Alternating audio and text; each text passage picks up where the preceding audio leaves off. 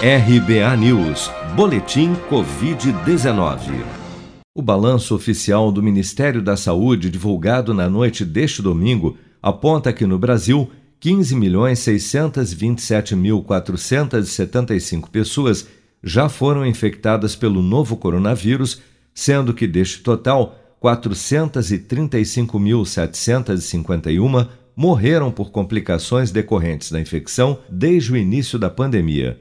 De acordo com as estimativas do governo, 14.097.287 pessoas já se recuperaram da Covid-19, enquanto outras 1.094.437 seguem internadas ou em acompanhamento em todo o país. Somente nas últimas 24 horas foram reportados pelas secretarias estaduais de saúde 40.941 novos casos e 1.036 óbitos pelo novo coronavírus. Vale lembrar, no entanto, que estes novos casos e óbitos são os totais registrados até às 16 horas de ontem, independentemente do dia em que ocorreram. Até a noite deste domingo, 38.752.714 pessoas, ou 18,3% da população do país, já haviam recebido a primeira dose de vacina contra a Covid-19, sendo que destes, 19.182.566, ou 9% da população, também já foram imunizados com a segunda dose. Dados do Ministério da Saúde apontam que nas últimas quatro semanas epidemiológicas, o Brasil teve uma redução de 28% na média móvel de mortes diárias por Covid-19. Em 13 de abril, a média era de 2.910 óbitos. Já em 13 de maio, este número caiu para 2.090 mortes pela doença.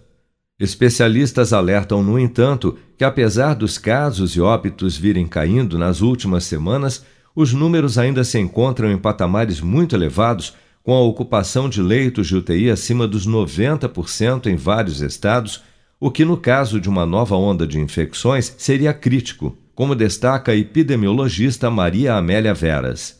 Muito importante que a gente possa observar essa queda, é, mas ainda não podemos relaxar, porque essa queda se dá ainda em patamares muito elevados muito mais elevados do que os que a gente tinha quando começou a curva de crescimento. É muito legal saber que as medidas estão surtindo efeito e que o número de casos está caindo, mas eles ainda estão num patamar extremamente alto. No pico de mortes pela Covid-19 no Brasil, o país registrou na semana de 4 a 10 de abril uma média móvel de 3 mil óbitos por dia relacionados à doença, fazendo de abril de 2021 o pior mês da pandemia de Covid no Brasil, com 67.900 vítimas do novo coronavírus em menos de 30 dias.